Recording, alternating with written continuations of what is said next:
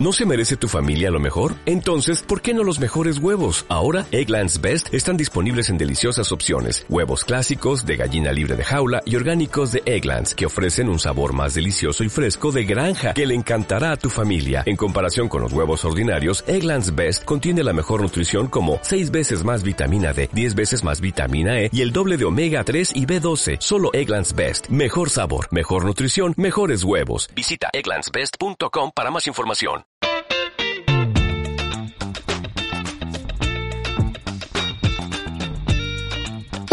En el universo es comunicación. De hecho, en mis redes sociales, por ahí digo que hay tres cosas que mueven al mundo.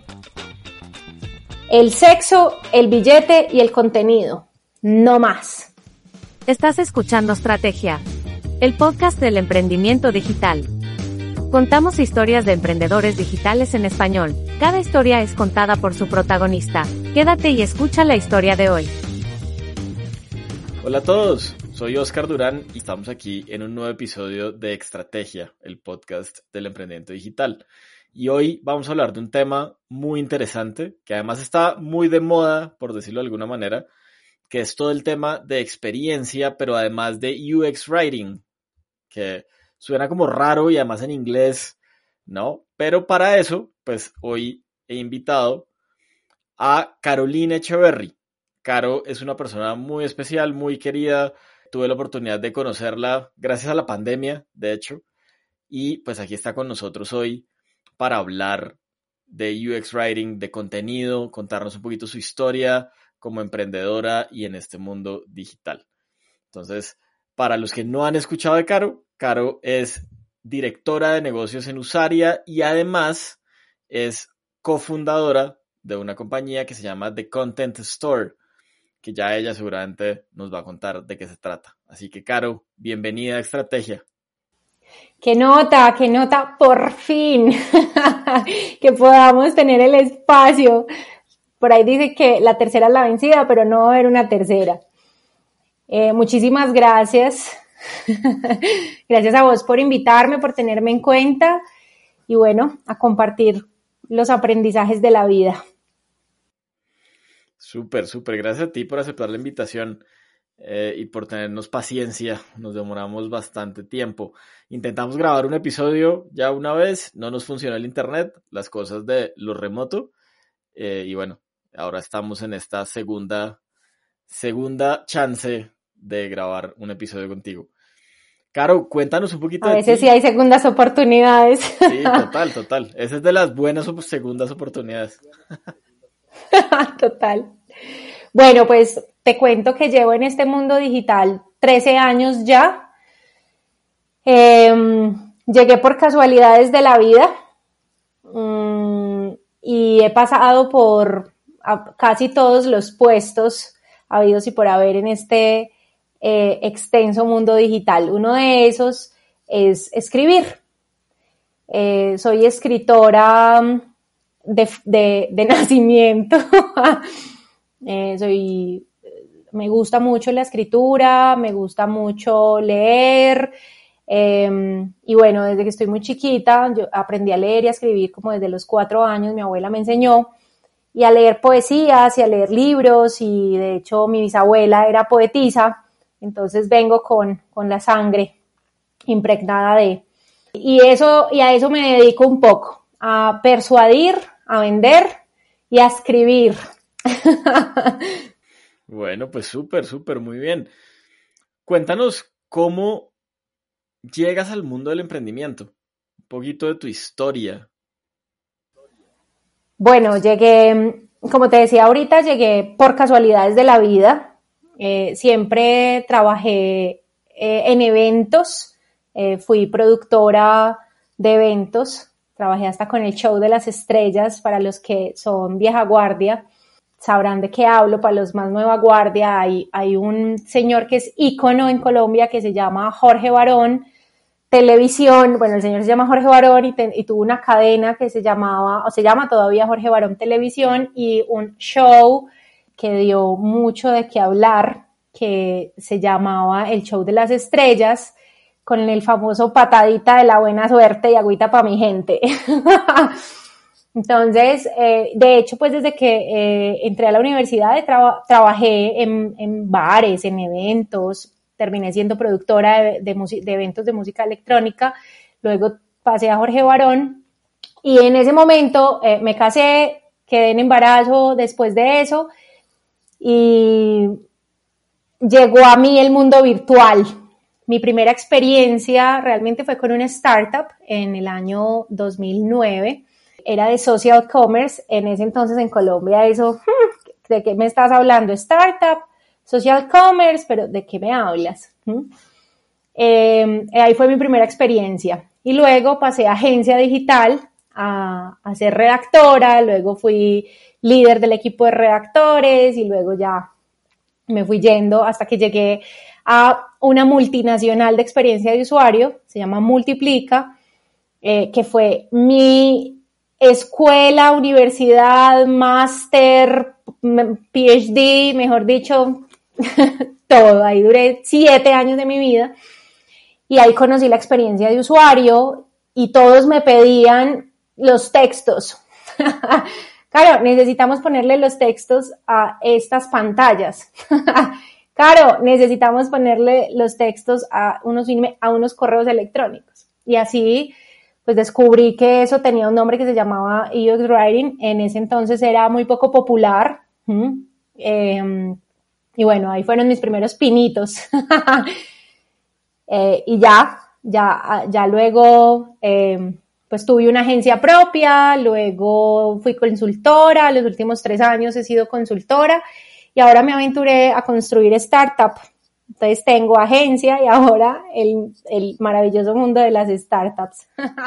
¿Qué ha sido como lo más interesante de emprender en todo este camino y, y, lo que más has aprendido como en ese viaje, en la experiencia y en la escritura en productos digitales? De emprender, hay, hay como dos preguntas. Una con emprender y es que hay muchos tipos de, de, de emprendimientos, ¿sí? Eh, una cosa es vos hacer una empresa que va a vender productos tradicionales, pues modelos tradicionales de negocio. Otra cosa es hacer una agencia más de marketing digital que es tan competido. Y otra cosa es hacer una startup. son, son tres mundos absolutamente diferentes.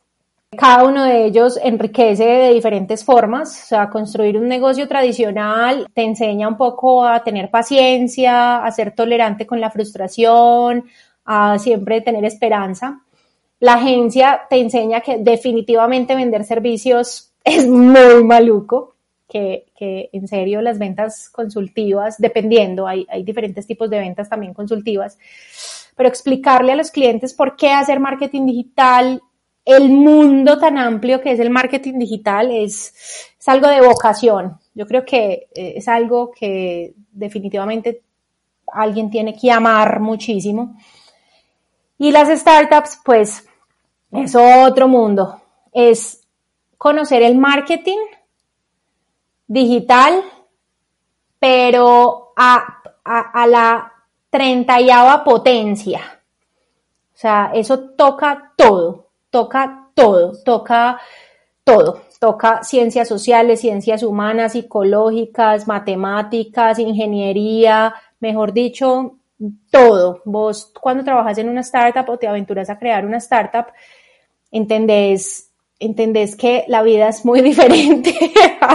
la vida de los negocios, la vida del mercadeo, de las comunicaciones, de la psicología, eh, son aventuras muy diferentes, todas enriquecedoras y cuando vos trabajas en una startup o te aventuras a crear una startup, entendés que es muy bonito hablar de metodologías, pero, pero es más bonito ver que esas metodologías generan un resultado y que ese resultado puede ser tan grande como a vos pues te dé como, perdón la expresión, la gana.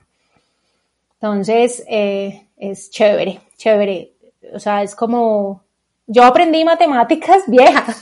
o sea, yo dije, las matemáticas nunca me iban a servir. Yo soy licenciada en ciencias sociales con skills de comunicación y realmente es que eh, ahora amo las matemáticas y los exceles. gracias a las startups. Entonces, pues ha sido, ha sido interesante, ha sido divertido, ha sido muy frustrante también porque el mundo es vertiginoso. Entonces, ¿cómo mediar entre esa, ese afán del resultado con el deber ser del proceso? ¿Sí? Que ahí vos tenés realmente más cancha que yo. De hecho, me has tranquilizado en el proceso de hacer startup de bájale a la revolución en un momentico. Entonces, es ese, ese mediar entre el resultado y el acelerar el resultado con el deber ser del proceso y la metodología. Y por el otro lado está la escritura, y es que mm, ve, todo en el universo es comunicación. De hecho, en mis redes sociales, por ahí digo que hay tres cosas que mueven al mundo. El sexo, el billete y el contenido. No más. O sea, todos tenemos algo que decir, pero todos también lo decimos de formas diferentes, ¿sí? Hay, unos hay unas personas que saben explicar mejor a través de las palabras habladas o escritas, hay otros que comunican a través de dibujos, diseños, ¿sí? Pero al final de cuentas todo es una comunicación, incluso como te sentás, como mirás, como modulas la voz, todo es una comunicación. Entonces, escribir es como esa oportunidad de mezclar todo eso para que alguien haga lo que vos querés que haga. Sentir, pensar, ejecutar una acción. Entonces me ha parecido bien interesante. Cuando yo conocí, pues, todo el mundo de la UX, eh, hubo algo muy bonito y es que realmente darle el valor a, las personas, ¿sabes? Eh, eh, los negocios durante toda la vida han sido negocios de yo encontré que eso se necesita y hágale, ¿sí? Y el que más bulla hiciera, y no el cliente, no, el cliente nada, venda, ¿sí? Solo fue muchos años después que hubo el servicio al cliente y que se podían eh, gestionar ciertas cosas con base en las personas, pero la experiencia de usuario para construir, construir comunicaciones, construir marcas, construir negocios, abrir oportunidades de negocio, pues es, eh, es algo que me parece muy bonito porque es como volver a la esencia, ¿sí? Y es el humano el que tiene una necesidad y yo se la suplo de la mejor manera posible, obviamente que sea rentable. Entonces, eh, de hecho, de hecho he estudiado cosas de psicología, psicología del consumidor. Bueno, ahora hice uno de psicología cognitiva enfocada como en diseño de interfaces porque Usaria, Usaria eh, nos lo regaló. Em, y yo pues he leído de, de persuasión, de persuasión, de cualquier cantidad de cosas, precisamente porque es esa diferencia entre cómo escribo un libro, cómo escribo un artículo, una nota de prensa, cada uno tiene un objetivo diferente, o sea, qué, cosa tan, tan tesa, no es un, vos tenés habilidades de comunicar, sentate y escribir, no. ¿A quién le vas a hablar? Esa persona que quiere escuchar. Entonces, ese mundo de, de, del, UX, Writing me ha permitido profundizar en esa psique para entender cómo cómo una persona hace, hace algo que yo quiero que haga, ¿sí? Pensar, sentir o, hacer. Oye, una pregunta como para ir entrando en materia y es, ¿qué es UX Writing? Porque uno, pues, escucha el término UX, escucha el término UI, eh, escucha un montón de términos, además en inglés, ¿no? Pero, ¿a qué se refiere particularmente como esa escritura de UX, si lo quisiéramos traducir? Pues bueno, es que finalmente UX es User Experience, ¿sí? Es experiencia para una persona que usa algo. Entonces, escribir para esa experiencia, pues como su palabra lo dice, es escribir para enseñarle al otro cómo navegar por una experiencia, ¿sí? Y cómo, cómo lograr a través de eso que lee poder dar el siguiente paso en ese proceso. Entonces, eh, eso significa, ¿sí? De hecho, em, hay una, hay como divisiones en procesos de escritura.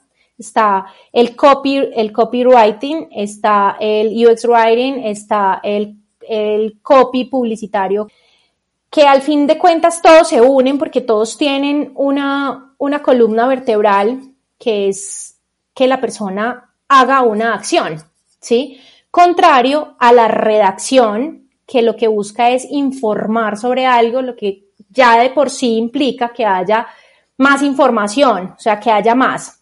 Mientras que esos tres que te acabo de decir tienen en común que la persona ejecute una acción, por lo tanto tiene que ser corto, tiene que ser concreto y tiene que ser persuasivo.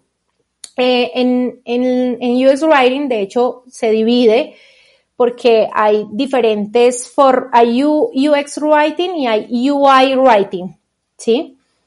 Una cosa es, una, una cosa es cuando vos le decís a un usuario, tenés que dar siguiente, ¿sí? Que esa es la que se conoce como el el UI Writing, que es un CTA, ¿sí? El CTA es el call to action, o sea, el botón de la acción, un rotulador, el nombre de un menú en una sección, todo eso tiene que estar, todo eso se ancla a la UI, ¿sí? Que es el diseño de esa experiencia, ¿sí?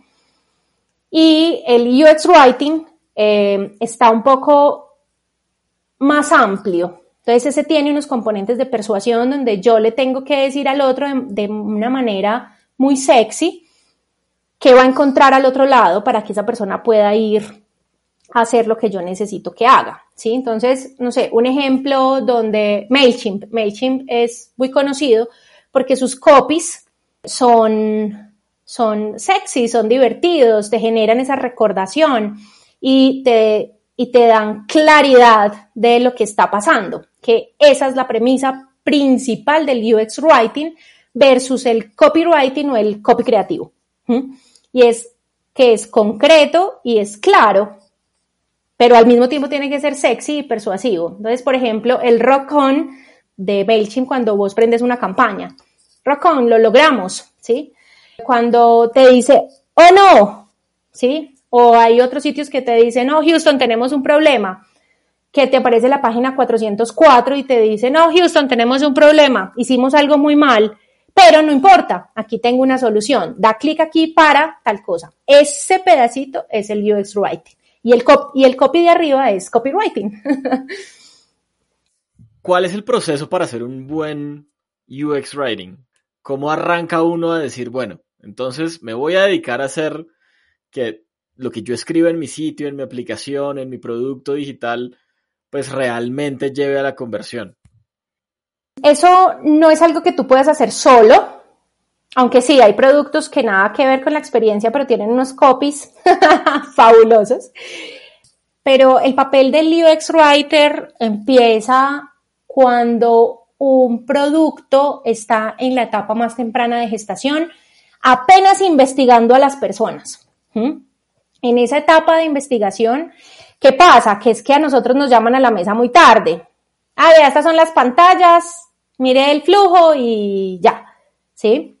y, ya, porque es el texto, o sea, la gente se queda con que es el texto, pero el trabajo que hay detrás es parecido al de una persona que hace experiencia de usuario, que se dedica a hacer UX, porque uno se tiene que sentar y analizar el arquetipo, las personas, cuál es el viaje de esa persona durante un proceso o un producto, eh, cuáles son las sensaciones, las emociones, incluso las expectativas de esa misma persona eh, para, para ese producto y luego de eso uno se va a las interfaces y empieza a pensar en historia, cómo le voy a llevar a este a la historia. ¿Sí? Entonces, por ejemplo, vuelvo a lo que te decía de, de MailChimp y es, desde que vos entras en la primera pantalla, el copy es claro, es concreto y la acción que sigue es transparente.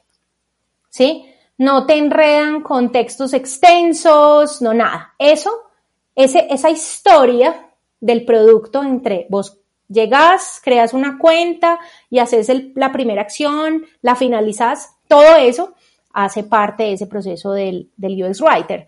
Pero pues yo no podría generar una, una, buena experiencia en la escritura si yo no conociera el proceso desde atrás, ¿sí? Por ahí he escuchado que dicen que un UX Writer debe saber de desarrollo y en la vida real es que, pues no, para mí no.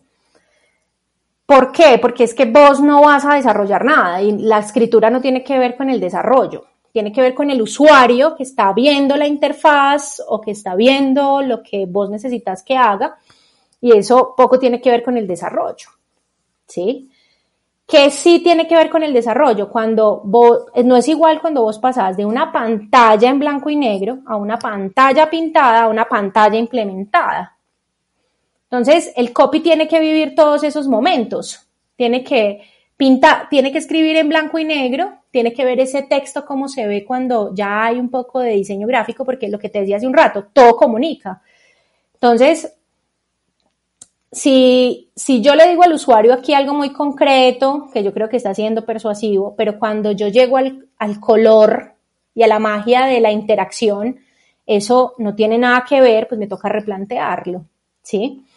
Eh, de hecho, de manera particular, yo prefiero hacer el UX Writing sobre, sobre los mockups y no sobre los wireframes. Nos estás contando varias cosas bien interesantes, porque se me hace un proceso muy parecido al proceso de prototipado, es decir, que al final está atado al proceso pues, de hacer un producto. Suena bien interesante como desde la escritura pues también sigues un proceso muy parecido al de prototipar, o sea, casi que estás prototipando también la escritura dentro del producto, ¿no? Claro, es que eso es lo que uno hace.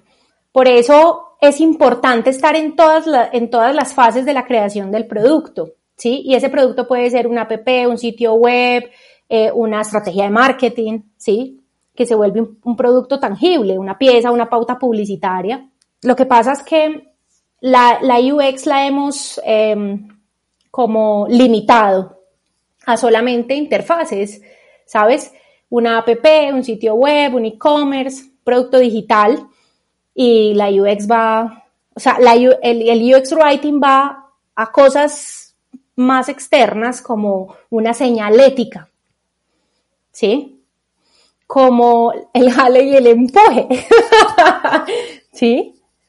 no, va, ahí. Y toda la vida hemos creído que eso, pues poca importancia tiene, pero realmente todo lo que implica, todo lo que implica una interacción entre un humano y algo, que además tenga de por medio un texto, es susceptible de UX Writing. Ok.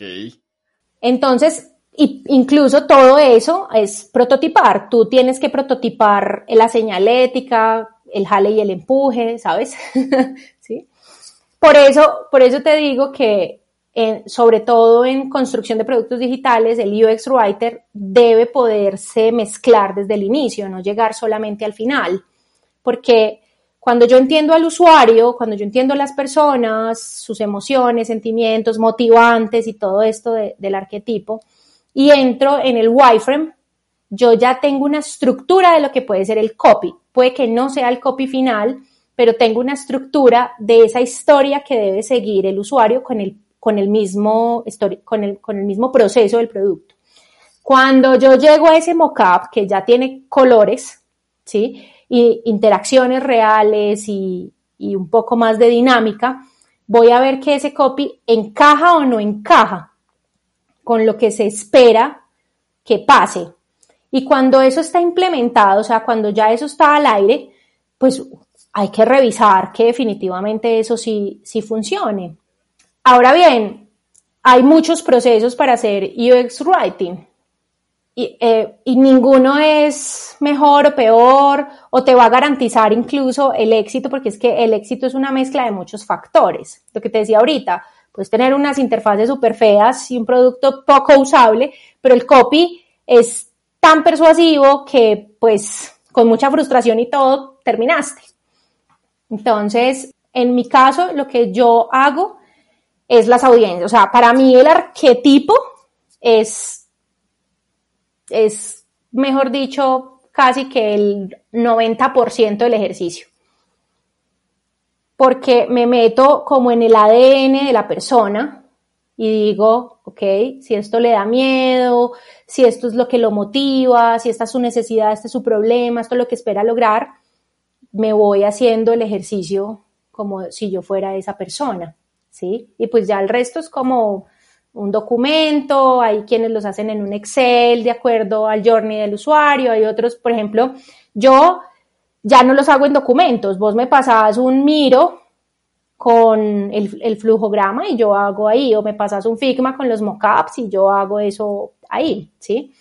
Entonces, esa ya es como parte, no, sé, muy, muy rudimentaria. Ahorita, ahorita hablabas del UX Writer, es como una persona. ¿Quién es un UX Writer? O sea, ¿qué estudia esa persona? ¿Dónde los consigue uno? ¿Cuál ¿Dónde están? ¿Dónde están estos personajes?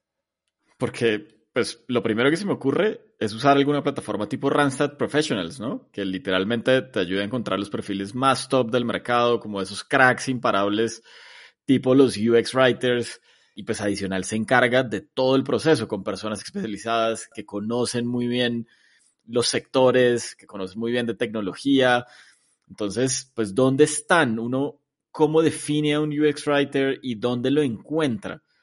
De hecho, estaba pensando que les voy a dejar en las notas del episodio justo esta plataforma, porque pues a lo mejor alguno de ustedes que nos está escuchando necesita conseguir este tipo de talento y pues a lo mejor ahí encuentra una gran solución para sus dolores de cabeza conformando sus equipos.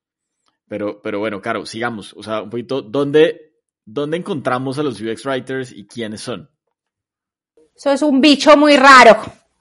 Ve, a lo largo de estos años me he dado cuenta de que vos podés estudiar comunicación, vos podés estudiar periodismo, vos podés estudiar corrección de estilos, redacción persuasiva, puedes hacer todos los cursos, maestrías y para redactar, incluso puedes ser un filólogo incluso, o sea, puedes tener cualquier profesión anclada al arte y al, y al ejercicio de escribir como tal, y no vas a poder ser una persona que escriba para la experiencia del usuario.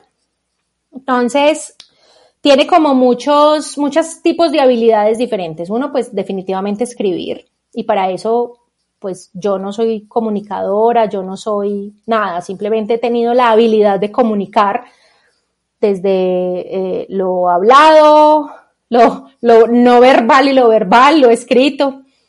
Eh, y, y, yo creo que hay personas que nacen con ese tipo de habilidad, ¿sí? Porque vos puedes tener mucho conocimiento, pero sos incapaz de transmitirlo, o cuando lo transmitís, el otro es incapaz de comprender lo que querés decir.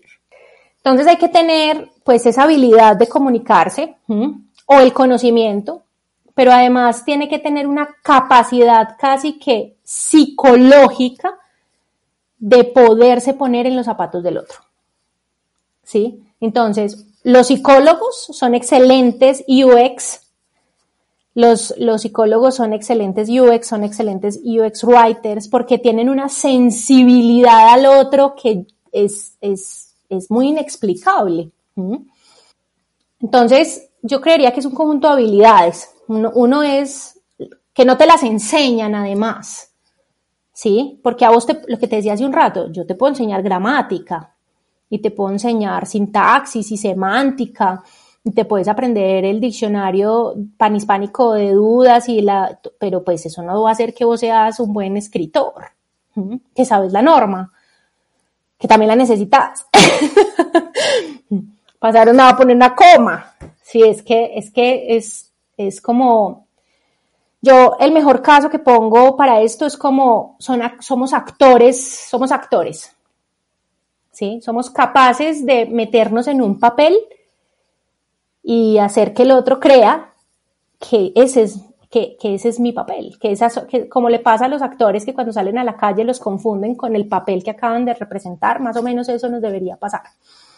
Eh, en los talleres que he hecho de, de redacción persuasiva, hago obras de teatro, les entrego personajes o cuando hago ejercicios de arquetipos, antes pues cuando podía eh, hacerlo presencial, les entregaba un rol del cliente final o del usuario para que cada persona del equipo interpretara a esa persona, desde el sentimiento, la emoción, lo que dice, lo que hace. Y créeme que eso permite que el otro se dé cuenta, que el otro que es el que está en la marca, ¿sí? Se dé cuenta de que de que ponerse en los zapatos del otro pues no es una tarea sencilla y que además es lo que más impacto genera. Entonces, vuelvo al punto de, eh, es, es realmente un conjunto de habilidades, ¿sí? Que puedes ir perfeccionando a través de la academia y la teoría, pero al fin de cuentas son habilidades con las que vos ya tenés que venir. Por ejemplo, la intuición. A vos, a vos no te enseñan a ser intuitivo, es algo que viene con vos, ¿sí? La empatía, pues a, vos, a vos no te enseñan a ser empático, eso es algo como de tu personalidad, ¿sabes? Entonces por eso hay ciertos perfiles que tienen un poco más como de feeling con el tema. Difícil, difícil de conseguir ese perfil. Ven, esto me lleva a una pregunta y es, cuando uno como que se para en el mundo de pronto de las agencias o de empresas tradicionales que están haciendo productos digitales, de alguna manera como que dice, bueno, listo, un proceso estructurado como este que tú nos acabas de describir, pues hace mucho sentido. Pero cuando uno está pensando en la startup, en el emprendedor que está ahí, que no tiene tantos recursos, ¿cómo hacer, digamos, para hacer un proceso medianamente bueno de UX Writing? Porque probablemente desde un principio no tenga la posibilidad de contratarte a ti o de contratar a, a un UX Writer. Siento que estoy como en un déjà vu. Ve, yo creo que cuando uno está emprendiendo y está en pañales, ¿sí? Y llamo emprender a, cualquier inicio de cualquier tipo de negocio, ¿sí? Una es una startup que tiene una base tecnológica y un potencial de crecimiento acelerado, que eso es el sinónimo pues de startup. Eh, el sinónimo no el significado. O tenés un emprendimiento familiar y estás sacando tu negocio adelante o que querés hacer una pyme, o sea, cualquiera que sea el caso, emprender, lo único, mira, la única persona que es capaz de generar un buen copy en ese tipo de casos es el dueño de la idea. Él fue el que dijo, ve, voy a montar una tienda de calzones. Ve, voy a montar una tienda de jabones artesanales. No, voy a crear una tienda de contenidos. sí, casual, casual. Casual, sí, así casual. El único que sabe qué es lo que tiene que decir es esa persona. Porque estoy segura de que esa persona, antes de decir voy a montar una tienda de cucos, estuvo mirándose a él mismo o a ella misma con relación a sus cucos. Se estuvo imaginando cualquier cantidad de discursos de venta y mejorando en su cabeza cómo vender, por qué el uno hace esto, por qué el otro hace eso. Estoy segura de que sin querer queriendo, cuando iba al centro comercial, entraba a Seven and Seven, entraba a Leonisa y decía, ah, estos, mira, estos, deberían decir aquí tal cosa. Entonces, el gestor de la idea es el único en una empresa que, o en un emprendimiento que tiene ah, la vena, yo no sé cómo decirlo, sangre en las venas, no sé, para, para comunicar. Puede que no escriba, pues su fuerte no sea escribir, pero él sabe qué decir, porque generó esa conexión desde la intuición y como desde las tripas de lo que el otro está esperando, porque él ya estuvo parado ahí. ¿Sí? Entonces, de hecho, uy, esto que, esto, esto que acabamos de hablar es muy interesante porque cuando vos no has vivido un proceso y no tenés un juicio sobre ese proceso o no tenés una crítica buena o mala, no vas a poder decirlo en un texto. No, me pareció súper interesante, súper, súper interesante, porque normalmente uno esperaría una respuesta como del tipo, no, pues puede buscar apoyo y ta, ta, ta. Pero creo que el concepto hace mucho sentido porque ¿quién conoce mejor su producto que quien se lo inventó? Nadie. Pues, al, final, exacto, exacto. Entonces, pues al final, un poquito como que, pues esa es la persona que tiene que hacer por lo menos las primeras versiones de lo que, de lo que sería el UX writing de su producto, ¿no? De lo que quiere decir y transmitir. De lo que quiere comunicar. Total. Ve, tuve la enorme fortuna, porque ha sido una de las mejores cosas que me han pasado en los últimos años, y es trabajar en una startup y una cosa es que vos, o sea, vos, vos como Oscar Durán, te, vos, que, vos sabés que se pueden decir las cosas de otra manera, traes esa sensibilidad para saber que se pueden decir de esta manera, no sé qué, tin, tin, tin.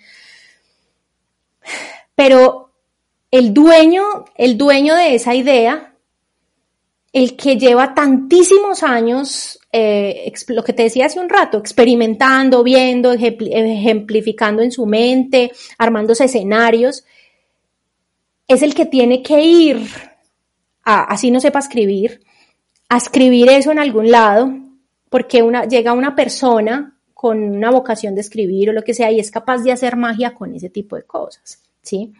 Porque si no, van a entrar en un loop infinito de esto no se dice así. Y puedes tener manuales de marca, manuales de comunicación, manuales de estilo de redacción. Puedes tener todo lo que te inventes, ¿sí? Pero esa esencia de la marca tiene que venir o está delimitada, demarcada, ejercida por el gestor de esa idea. Y sí, puedes buscar apoyo, ve, vos me puedes decir, quiero decir esta frase. ¿Cómo hago para que esa frase quede mejor escrita? Y ya. Y para eso no le tiene que pagar a nadie. De hecho, las redes sociales ahora son un validador enorme, entonces vos podés salir en, en tus redes sociales y decir, si yo, si yo les digo esto, ¿ustedes qué se imaginan? Punto. Sin mucho esfuerzo. Gratis. Eso es muy interesante, total, total.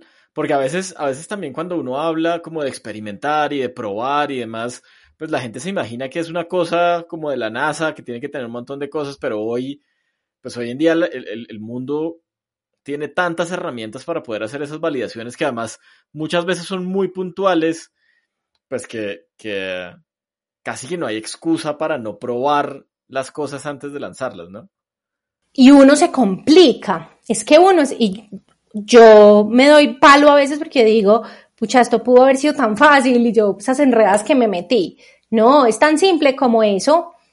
¿Qué, qué es el growth? Que mira que todo se une, ¿sí? El growth es simplemente vos estar haciendo este tipo de experimentos. Y si yo pongo este copy solo, ¿qué pasa?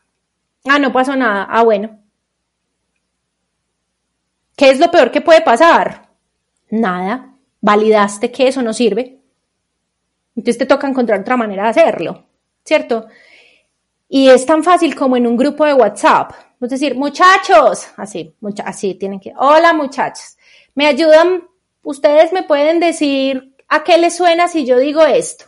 Y ya, entonces por allá va a salir todo el mundo a criticar, o va a salir el que dice, ay, súper bacano, yo me imagino esto, ay, te faltó una coma, ay, no se escribe así. Y pues encontrás un feedback absoluto. Así es, así es. Oye, Caro, después de todo esto que hemos hablado y que además representa tu vida y tu experiencia en, en este mundo de los productos digitales y de las agencias y la publicidad y demás, decidiste entonces meterte a emprender y a crear producto propio. Cuéntanos un poquito de esa historia.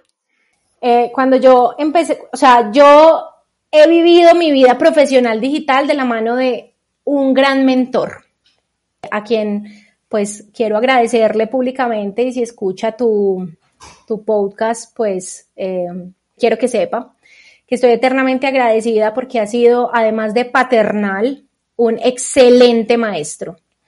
Y se llama Darío Palacio. Eh, Darío Palacio ha sido una eminencia literal en temas de, emprendimiento digital, de digital. De hecho, creo que de las primeras personas en Colombia que empezó a hablar de UX fue, fue él hace millones de años. O sea, te digo pues que en la época inicial del Internet.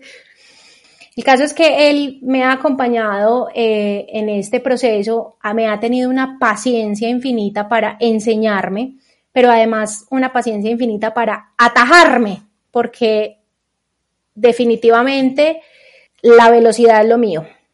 ¿Sí? Entonces, ha tenido una infinita paciencia para, para acompañarme en todo este proceso. Y cuando yo lo conocí a él, fue en Cactus, esta startup que te digo de, de social commerce. Yo no tenía la menor idea de que en el universo existía una cosa que fuera llamada una startup, o sea, jamás, o sea, ¿sí?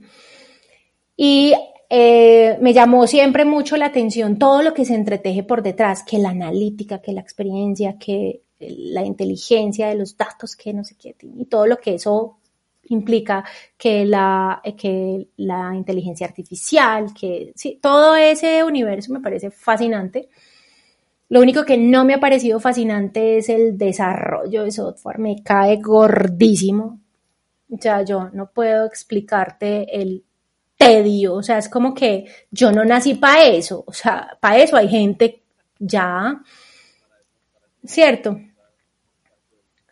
Entonces, por ahí hay una startup em, que no te invita a dar cursos o charlas si no sabes desarrollo. Y me parece que eso es sesgar el universo del conocimiento. Pero bueno, en fin, no estamos hablando de ellos. Me imagino, me imagino quiénes son. Eh, muy bien, entonces, siempre me pareció muy fascinante ese tema de, la startup, un producto, unicornios, y es como esa fascinación de, ¿cierto? Eh, y cuando, se cuando renuncié, porque renuncié a mi, a mi agencia, renuncié a harta, pero mira, harta, harta de no quiero lidiar con clientes, o sea, no quiero. O sea, en la vida real no, no me parece que, o sea, no. Definitivamente hay varios tipos de clientes y todos los que yo creía que no eran posibles me tocaron a mí.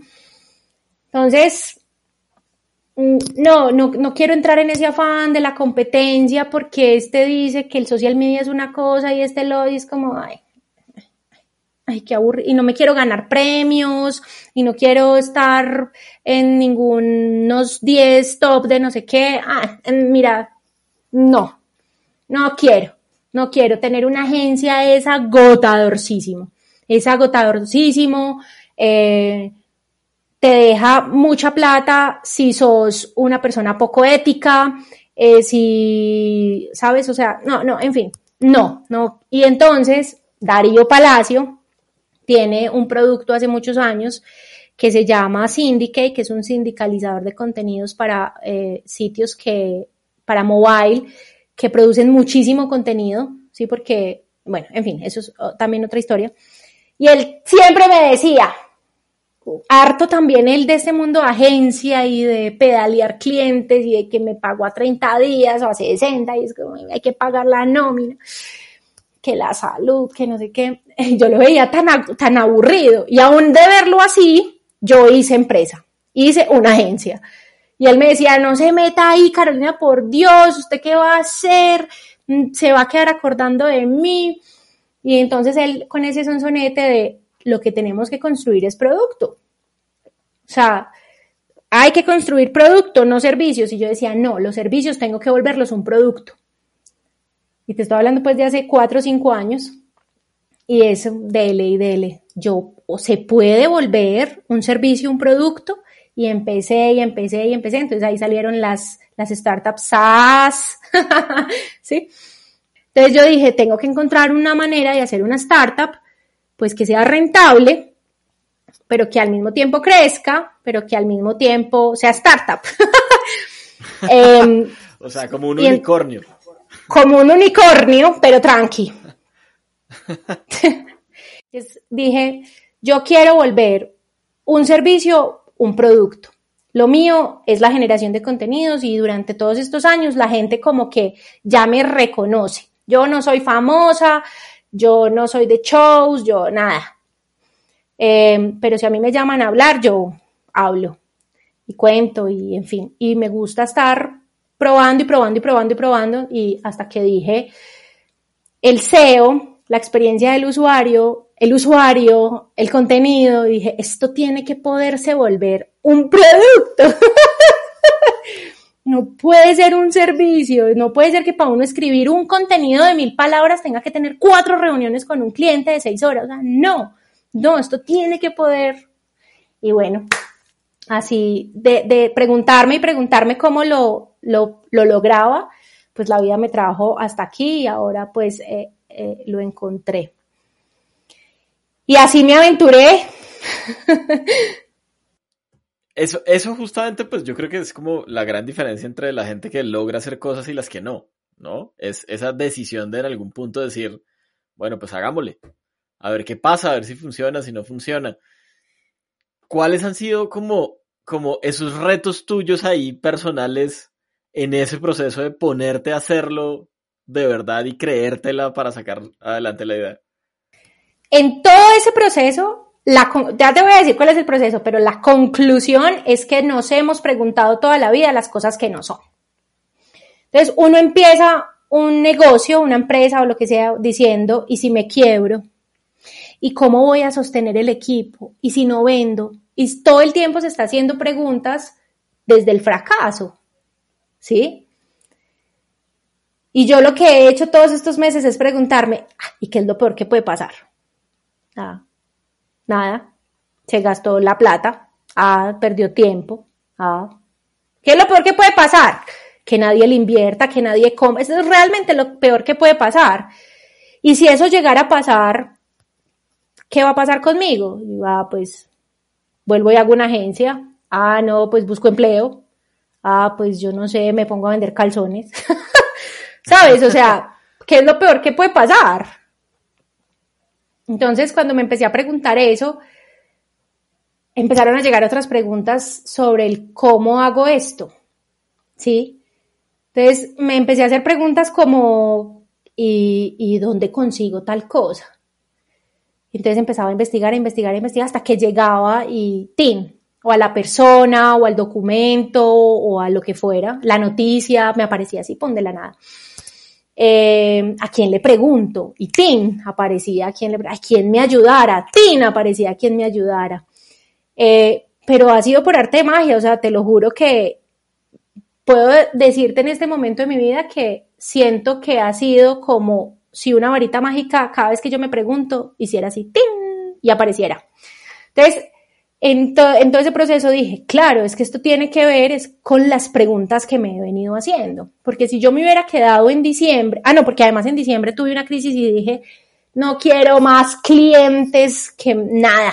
Que, ¿por, qué, ¿Por qué no hacer un flujo automatizado de email marketing? Si no mandar un email, haga lo que le dé la gana. Allá ah, le dejo su hijo de puta casa pintada, como decía el maestro al cerrar al cerrar la estrategia del caracol. Em, y cuando ese día dije, ¡ah, qué hastío! Ese mismo día le dije a, mi, a, dos de mis clientes que me tenían así, les dije, vengan, yo no soy la persona, o sea, no, de hasta aquí llegamos. Y todos abrieron los ¿cómo me vas a decir que hasta? Sí, consíganse otro. Yo, yo no tengo por qué lidiar con esto, o sea, no, no tengo. Y lo peor es que tenía un equipo que sostener, yo no sabía de dónde lo iba a pagar. Sí. Pero le tenía que decir a ese cliente, no, nos estaba desgastando, o sea, estaba ah, hastiada de tener que explicarle por qué un blog, de, porque un blog tiene que tener mil palabras o cinco mil y eso no importa. O sea, sabes, estaba agotada, dije, quiero escribir para mí, lo que a mí me dé la gana no le quiero escribir a nadie más, no quiero cuatro reuniones para escribir un blog, o sea, no, o sea, no, no, seis revisiones de un copy para una pauta, o sea, no, no, no, no.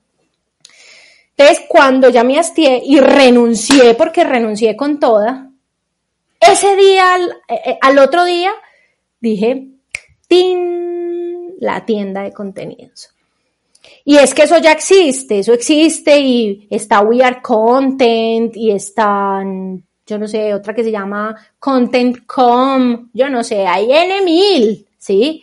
Hay, ya eso ya existe, pero ninguna tiene el modelo de e-commerce, ¿sí? Un e-commerce. Vos llamas a Rappi, eh, te metes a Rappi, pedís la hamburguesa, te llegó la hamburguesa. Calificas el servicio, decís como querías tu hamburguesa, pagas y te fuiste. Eso no existe, no existe. ¿Sí? Y lograr ese proceso por detrás, yo dije, esto lo, lo tengo que lograr. Entonces ahí mismo le escribí a un amigo y le dije, tengo esta idea. Y él me dijo, pero mira, existe esto, esto, esto, esto y esto. Le dije, ¿qué importa? Podemos hacer una cosa mejor. Y entonces, cuando él me vio como ese impulso, me dijo, yo lo desarrollo. Yo, ¡ay, no puede ser! Le dije, hágale. Y me senté en un miró y pinté. Ah, ¿vos, ¿Vos viste lo que pinté? Yo no me acuerdo. Sí, sí, Y yo dije, esto es lo que tengo en mi cabeza y así tiene que funcionar. Y si no es así, ya veremos, pero eso es lo que tengo en mi cabeza. Y él dijo, esto se puede hacer, esto se puede hacer, esto se puede hacer. Y empezó a hacer. Yo, ya, hagámosle. Hagámosle, ah, hagámosle. Y entonces llamé a Darío. O sea, yo tuve, o sea, la idea fue X día, al otro día mi amigo me dijo, como al cuarto día llamé a, yo creé el sitio web solo en un WordPress, por lo menos el front, como para ver eso qué onda y tal, y probar, ¿sabes? Se lo mandé a un par de personas, de esas personas me dijeron, ay, pero no puedo pagar, o sea, la gente quería pagar. eh, y, y, llamé a Darío y le dije, tengo, tengo esta idea, mira lo que estoy haciendo, y me dijo, a ojo cerrado, ¿dónde firmo? Entonces para mí eso fue una validación muy interesante y dije, pues lo peor que puede pasar es que esto no sirva y ya, y chao. Y entonces nada, ahí pasó todo el resto que fueron esas preguntas que me fueron llevando a, a cosas. A cosas como que me apareciera la super noticia de Elon Musk con su GTP3 para que me conectara a su API para poder generar contenidos a través de inteligencia artificial. Y yo dije, ve, así vio, tienes, el mundo me está hablando. Total.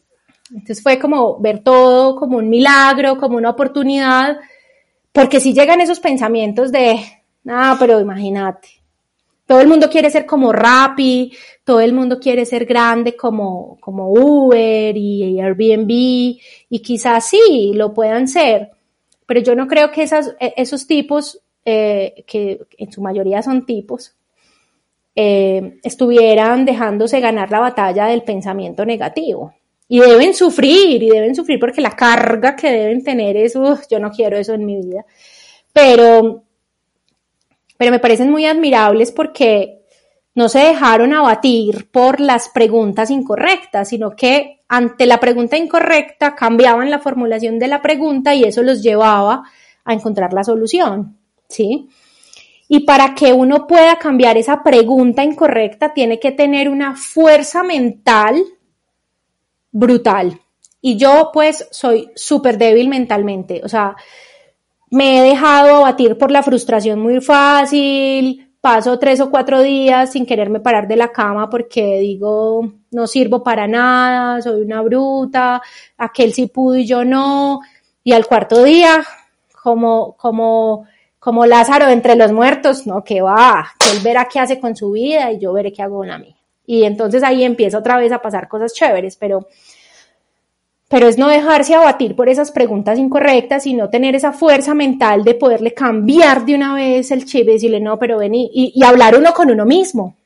A veces me descubro como con ese pensamiento malo, maluco, como que me achicopala y de repente volteo y me digo como, pero estás volviendo loca. No, no, no, no, chao, chao, chao. Y, y como que retomo. Y pues así, es que yo creo que no hay fórmulas mágicas, amigo. Es como que, como que todos vivimos un proceso de emprender muy diferente. Y lo más importante es preguntar, pedir ayuda. Yo no he servido nunca para pedir ayuda. Me he creído pues la mujer maravilla.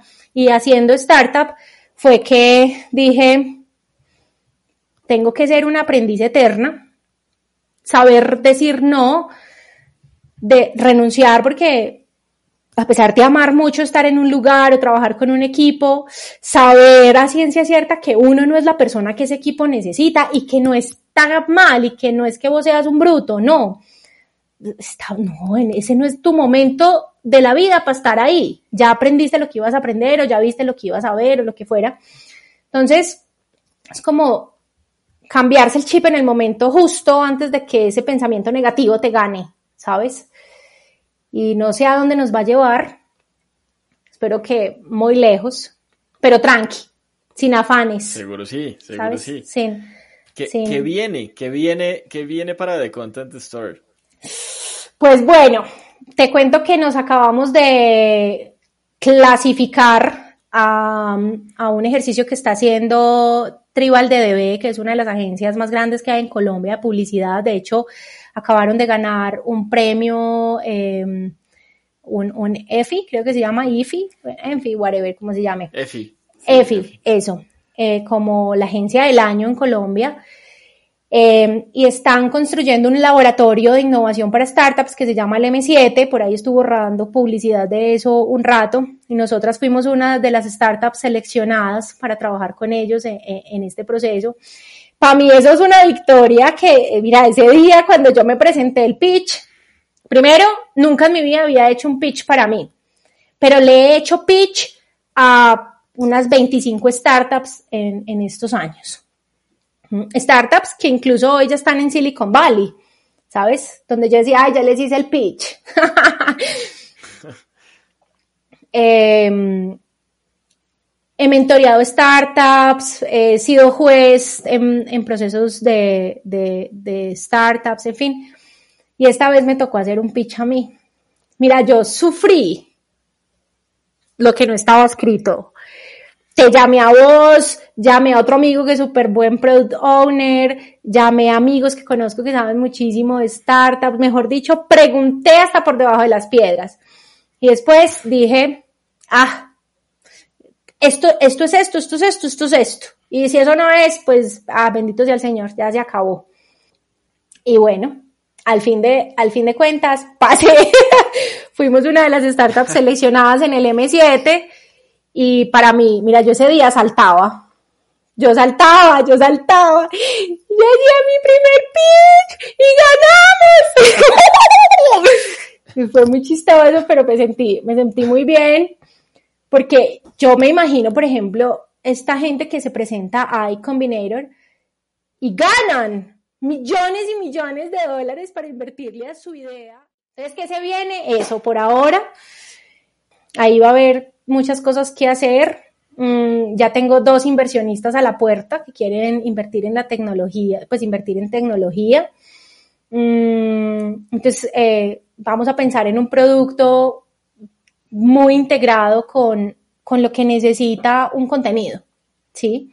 Y sobre todo con el objetivo que espera quien compra un contenido, ¿cierto? Que en este caso nuestra columna es el SEO y esa es nuestra promesa y los resultados que eso le trae al negocio. Entonces, en los próximos dos, tres meses vamos a estar trabajando fuertemente en el producto para que sea lo más automatizado posible. Ya hay un mínimo producto viable que tiene un proceso automático a través de un chinomático, que soy yo.